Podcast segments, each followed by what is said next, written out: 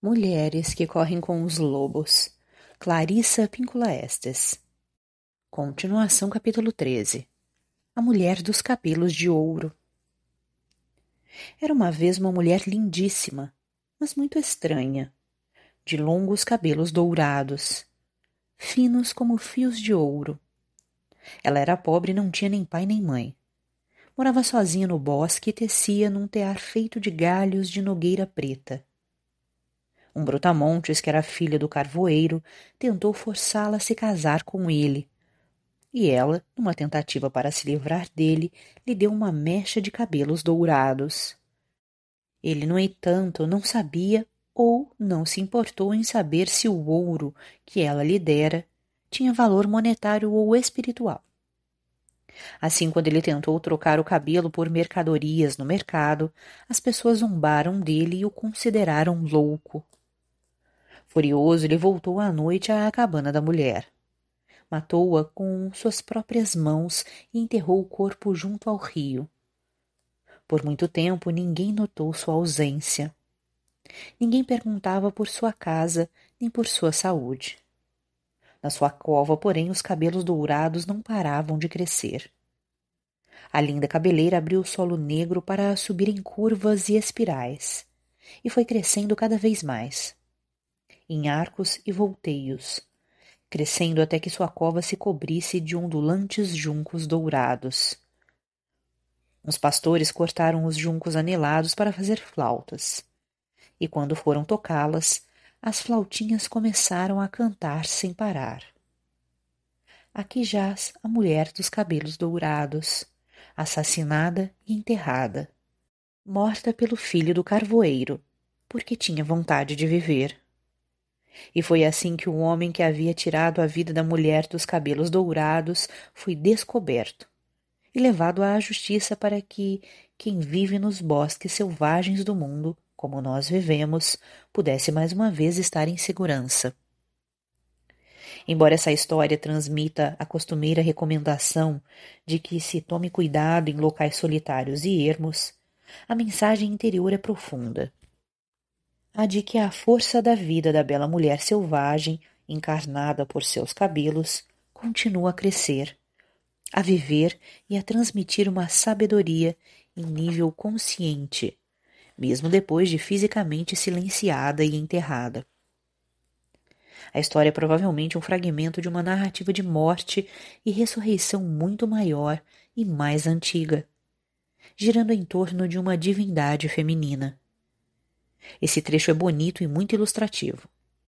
Além disso, ele nos diz algo a respeito da natureza dos segredos e talvez até mesmo o que é que morre na psique quando a vida da mulher não é devidamente valorizada. Nessa história, o assassinato da mulher que mora lá na floresta é o segredo. Ela representa uma core, o aspecto da mulher que não quer se casar, da psique feminina, a parte da mulher que deseja ficar só consigo mesma é mística e solitária.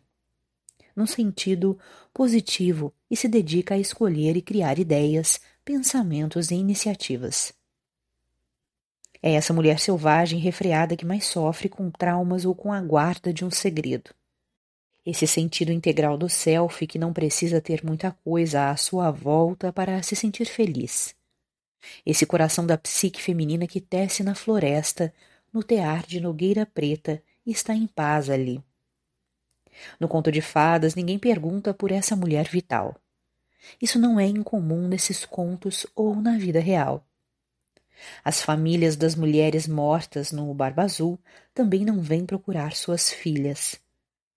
Em termos culturais, isso carece de interpretação. É triste, mas todas sabemos o que significa, e infelizmente muitas mulheres compreendem essa falta de interesse de primeira mão. Embora as pessoas possam perceber que no fundo seu coração está partido, elas podem, inadvertida ou propositalmente, fechar os olhos à evidência da sua dor. Parte do milagre da psique selvagem reside no fato de que não importa a profundidade da morte da mulher. Não importa a extensão dos danos. Sua vida psíquica continua e surge a céu aberto onde, em circunstâncias de grande emoção, ela acabará saindo sob a forma de canção. É então que o mal perpetrado é percebido pelo consciente e a psique começa sua recuperação. É uma ideia bastante interessante a de que a força vital da mulher possa continuar a crescer, mesmo que ela aparente estar sem vida. Trata-se de uma promessa de que, mesmo sob as condições mais insubstanciais, a força da vida selvagem mantém nossas ideias vivas e em desenvolvimento debaixo da terra, embora apenas por algum tempo. Com o tempo, elas irão abrir seu caminho até a superfície. Essa força vital não deixará o assunto em paz, até que sejam revelados o paradeiro e as circunstâncias. Como acontece com os pastores na história, isso envolve inspirar o ar e deixar passar o ar da alma, ou neuma, através dos juncos, a fim de saber o verdadeiro estado de coisas da psique e o que deve ser feito em seguida.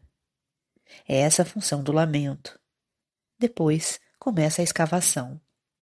Embora alguns segredos sejam fortificantes, por exemplo, aqueles usados como parte de uma estratégia para se atingir um objetivo competitivo, ou aqueles segredos agradáveis guardados só pelo prazer de saboreá-los. Os segredos da vergonha são muito diferentes. Tão diferentes quanto uma medalha adornada com fitas e uma faca ensanguentada. Esta última precisa ser trazida à superfície, testemunhada por pessoas compassivas sob condições generosas. Quando a mulher guarda um segredo vergonhoso, é apavorante ver a enorme quantidade de culpa e de tortura que ela impõe a si mesma. Toda a culpa e a tortura que ameaçavam se abater sobre a mulher, se ela contar o segredo, acaba se abatendo do mesmo jeito, apesar de ela não ter revelado a ninguém. Tudo a ataca de dentro. A mulher selvática não consegue conviver com isso. Os segredos vergonhosos fazem com que a pessoa viva atormentada. Ela não consegue dormir, pois um segredo humilhante é como um cruel arame farpado que se engancha no seu ventre quando ela tenta sair correndo. Os segredos da vergonha são destrutivos, não só da saúde mental da mulher, mas também dos seus vínculos com a mulher selvagem. A mulher selvagem escava as coisas, joga-as para o alto, corre atrás dela. Ela não enterra e esquece. Se por acaso enterrar, ela se lembra do que foi enterrado e do local, e não passará muito tempo até que ela o desenterre de volta. Manter em segredo a vergonha perturba profundamente a psique. Os segredos passam a irromper nos sonhos. Um analista muitas vezes precisa ir além do conteúdo manifesto, e às vezes até mesmo do conteúdo arquetípico de um sonho, para ver que ele na realidade está divulgando o próprio segredo que a sonhadora não pode e não ousa dizer em voz alta. Existem muitos sonhos que, ao serem analisados, são vistos como sonhos sobre sentimentos vastos e imensos que a pessoa, na vida real, não consegue verbalizar. Alguns desses sonhos dizem respeito aos segredos. Algumas das imagens de sonhos mais comuns são as luzes, de origem elétrica ou não, tremeluzindo e ou se apagando. Sonhos em que a pessoa que sonha adoece por ter comido algo. Outros em que a pessoa que sonha não consegue se mexer devido ao perigo e aqueles nos quais a pessoa que sonha tenta gritar, mas não sai nenhuma voz. Lembram-se de Canto Hondo, o canto profundo, e de Hambre del Alma, a alma faminta? Com o tempo, essas duas forças, através dos sonhos e da própria força da vida selvagem da mulher, sobem até a superfície da psique e deixam sair o grito necessário o grito que liberta. A mulher descobre então a sua voz.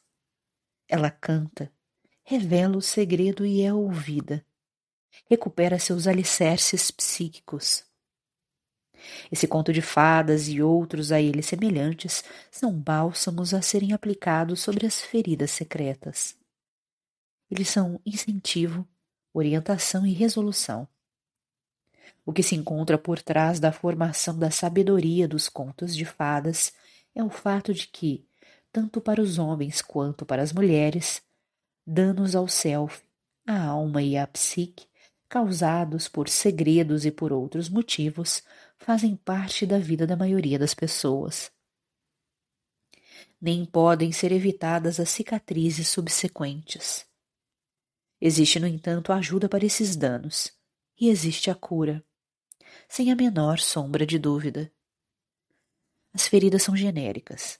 Existem as que são específicas dos homens e as específicas das mulheres. O aborto provocado deixa uma cicatriz. O aborto espontâneo deixa uma cicatriz. Perder um filho de qualquer idade deixa uma cicatriz. Às vezes, estar perto de outra pessoa ajuda a formar cicatrizes. Podem surgir extensas cicatrizes como consequência de escolhas ingênuas, de se cair numa armadilha, bem como de escolhas acertadas. Existem tantos formatos de cicatrizes quanto são os tipos de ferida psíquica. A repressão de temas secretos, cercada de vergonha, medo, raiva, culpa ou humilhação, acaba por isolar todas as outras partes do inconsciente que se encontram perto do local do segredo. É como aplicar uma anestesia, digamos, no tornozelo de uma pessoa para fazer uma cirurgia. Uma boa parte da perna acima e abaixo do tornozelo também é afetada pela anestesia, não apresentando mais sensação. É assim que a guarda de um segredo funciona na psique. Ela é um analgésico gotejando constantemente por via intravenosa e que amortece muito mais do que a área em questão. Não importa a natureza do segredo, não importa quanta dor esteja envolvida na sua guarda, a psique é afetada do mesmo jeito. Eis um exemplo. Uma mulher cujo marido, quarenta anos antes, havia cometido suicídio três meses após o casamento. Foi aconselhada pela família dele a ocultar não só as provas da grave enfermidade depressiva de que ele sofria, mas também sua profunda raiva e dor emocional daquela época. Em consequência disso, ela desenvolveu uma zona morta relacionada com a aflição dele, com a sua própria aflição, bem como sua raiva do estigma cultural vinculado ao acontecimento como um todo. Ela permitiu que a família do marido atraísse ao concordar com a exigência de que nunca deveria revelar o fato de como haviam tratado seu marido com crueldade durante anos a fio. E a cada ano, no aniversário do suicídio do marido, a família mantinha um silêncio total. Ninguém ligava para perguntar: Como está se sentindo? Você gostaria de receber visita hoje? Você sente falta dele? Sei que deve sentir. Vamos sair para fazer alguma coisa juntos? A mulher cavava a sepultura do marido mais uma vez e enterrava sozinha sua dor ano após ano. Com o tempo, ela começou a evitar outros dias de comemoração, aniversários de casamento e de nascimento, até mesmo o seu próprio. A zona morta foi se espalhando do centro do segredo para fora, não só cobrindo os acontecimentos comemorativos, mas se estendendo a outros festejos e até além deles. Todos esses acontecimentos típicos das famílias e das amizades eram menosprezados pela mulher, que os considerava uma perda de tempo. No seu inconsciente, porém, eles eram gestos vazios, já que ninguém se havia aproximado dela nos seus tempos de desespero. Sua dor crônica e a guarda vergonhosa daquele segredo haviam corroído aquela área da psique que regulava os relacionamentos. Na maior parte das vezes, ferimos os outros no ponto, ou bem próximo do ponto, onde nós mesmas fomos feridas. Se, no entanto, a mulher deseja manter todos os seus instintos e ser capaz de se movimentar livremente dentro da própria psique, ela pode revelar seu segredo, ou seus segredos a algum ser humano da sua confiança, recontando-os quantas vezes considerar necessário. Geralmente, uma ferida não se cura apenas com um primeiro tratamento. Às vezes, são necessários cuidados contínuos até que se cure. Quando afinal o segredo se revela, a alma precisa de uma resposta melhor do que Hum, é mesmo? Que pena. Ou, pois é, a vida é dura. Tanto por parte de quem conta como por parte de quem ouve. Quem conta tem de se esforçar para não depreciar a questão. E é uma bênção se quem ouve for uma pessoa que saiba escutar com o coração comovido e que possa se retrair, estremecer e sentir uma fisgada de dor no coração, sem perder o controle. Parte da cura de um segredo reside em contá-lo para que outros se comovam com ele. Dessa forma, a mulher começa a se recuperar da vergonha ao receber o auxílio e os cuidados que lhe faltaram durante o drama original. Em grupos pequenos de mulheres nos quais haja intimidade, realizo esse intercâmbio quando peço às mulheres que se reúnam e tragam fotografias das mães, tias, irmãs, companheiras, avós e de outras mulheres que sejam significativas para elas alinhamos todos os retratos. Alguns estão rachados, alguns descascados, alguns manchados com círculos de café ou de água. Alguns foram rasgados e depois colados novamente com fita adesiva. Alguns estão envoltos em papel celofane. Muitos trazem no verso belas inscrições arcaicas. Ah, só você amor para sempre. Eu e Joey em Atlantic City. Eu e minha maravilhosa companheira de quarto. Ou ainda, essas são as colegas da fábrica. Sugiro que cada mulher comece dizendo: Essas são as mulheres da minha família. Ou Essas são as mulheres de quem sou herdeira. As mulheres olham para essas fotos das suas parentas e amigas e, com profunda compaixão, começam a contar as histórias e segredos de cada uma. Como lhes chegaram ao conhecimento. A grande alegria, a grande mágoa, o grande esforço, a grande vitória na vida de cada uma delas. Em todo o tempo que passamos juntas, há momentos em que não se pode mais ir adiante pois muitas lágrimas tiram muitos barcos da doca seca. E lá saímos nós, velejando juntas por algum tempo. Aqui o que conta é uma verdadeira lavagem de roupas femininas de uma vez por todas. A proibição universal de se lavar a roupa suja em público é irônica, porque geralmente a roupa suja também nunca chega a ser lavada no seio da família. Lá embaixo, no canto mais escuro do porão, a roupa suja da família simplesmente fica ali jogada, dura com seu segredo para sempre. A insistência em se manter segredo é um veneno. Na realidade, ela quer dizer que a mulher não tem nenhum apoio à sua volta para lidar com as questões que lhe causam dor. Muitas das histórias secretas das mulheres são do tipo que a família e os amigos não têm condição de examinar. Eles não acreditam, tentam fazer pouco do assunto ou se desviar dele. E na realidade é totalmente compreensível que hajam assim. Se eles a examinassem, se as iluminassem, trabalhassem com elas, teriam de compartilhar da dor da mulher. Nenhuma possibilidade de ficar ali parada, controlada. Nenhuma chance de um pois é, seguido de silêncio. Nada de precisamos tentar nos ocupar para não ficar repisando essas coisas. Não. Se a colega, a família, a comunidade de uma mulher são solidárias na dor pela morte da mulher dos cabelos dourados, todas terão de acompanhar o cortejo fúnebre. Todas terão de chorar junto ao túmulo. Ninguém vai conseguir se desvencilhar disso e será muito duro para todas. Quando a mulher dedica mais atenção à questão da sua própria vergonha secreta do que outros membros da sua família ou da sua comunidade, é só ela quem sofre conscientemente. Nunca se realiza o objetivo psicológico da família, o de reunir forças.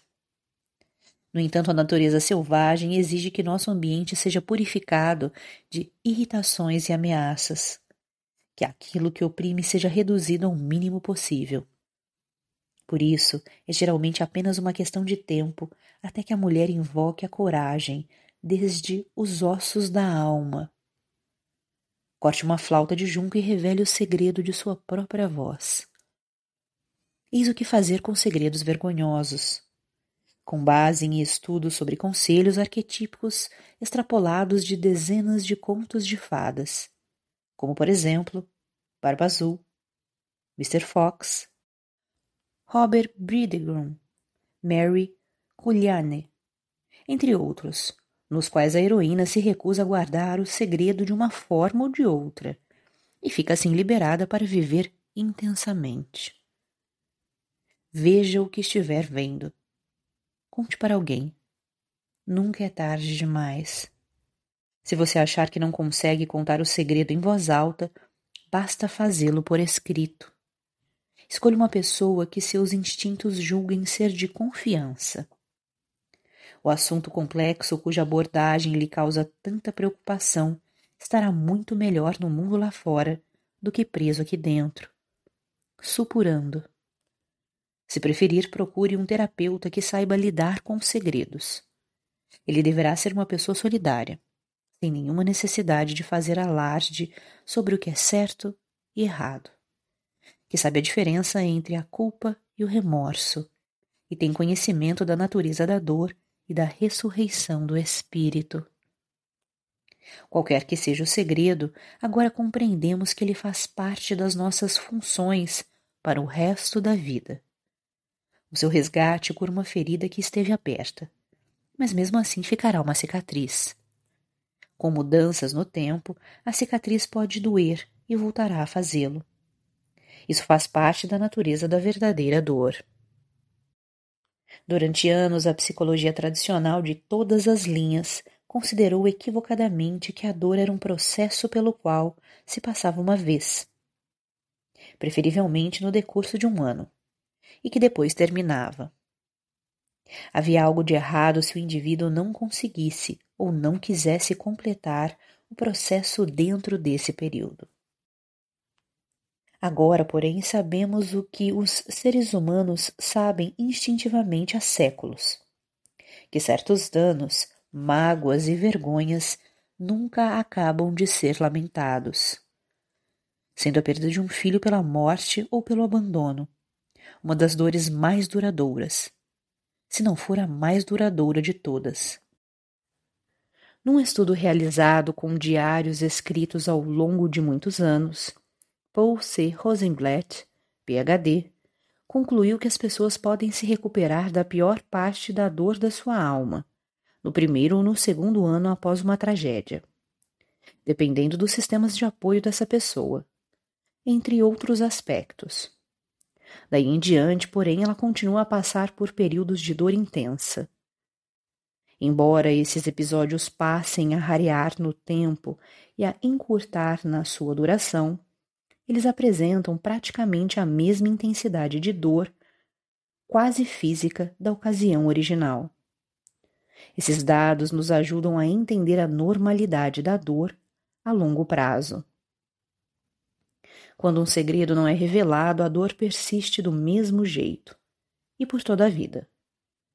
A guarda de segredos prejudica a higiene natural e autocurativa da psique e do espírito. Essa é mais uma razão para revelarmos nossos segredos. A revelação e a dor nos salvam da zona morta. Elas nos permitem deixar para trás o culto fatal dos segredos. Podemos chorar e chorar muito, e sair cobertas de lágrimas, mas não manchadas de vergonha. podemos sair daí mais profundas, com o total reconhecimento de quem somos e plenas de uma nova vida. A mulher selvagem nos abraçará enquanto estivermos chorando. Ela é o self instintivo. Ela consegue suportar nossos gritos, nossos uivos, nosso desejo de morrer sem morrer. Ela sabe aplicar os melhores remédios nos piores lugares. Ela ficará sussurrando e murmurando nos nossos ouvidos. Ela sentirá a dor pela nossa dor. Ela a suportará. Não fugirá, embora haja cicatrizes inúmeras. É bom lembrar que, em termos de resistência à atração e capacidade de absorver pressão, uma cicatriz é mais forte do que a pele.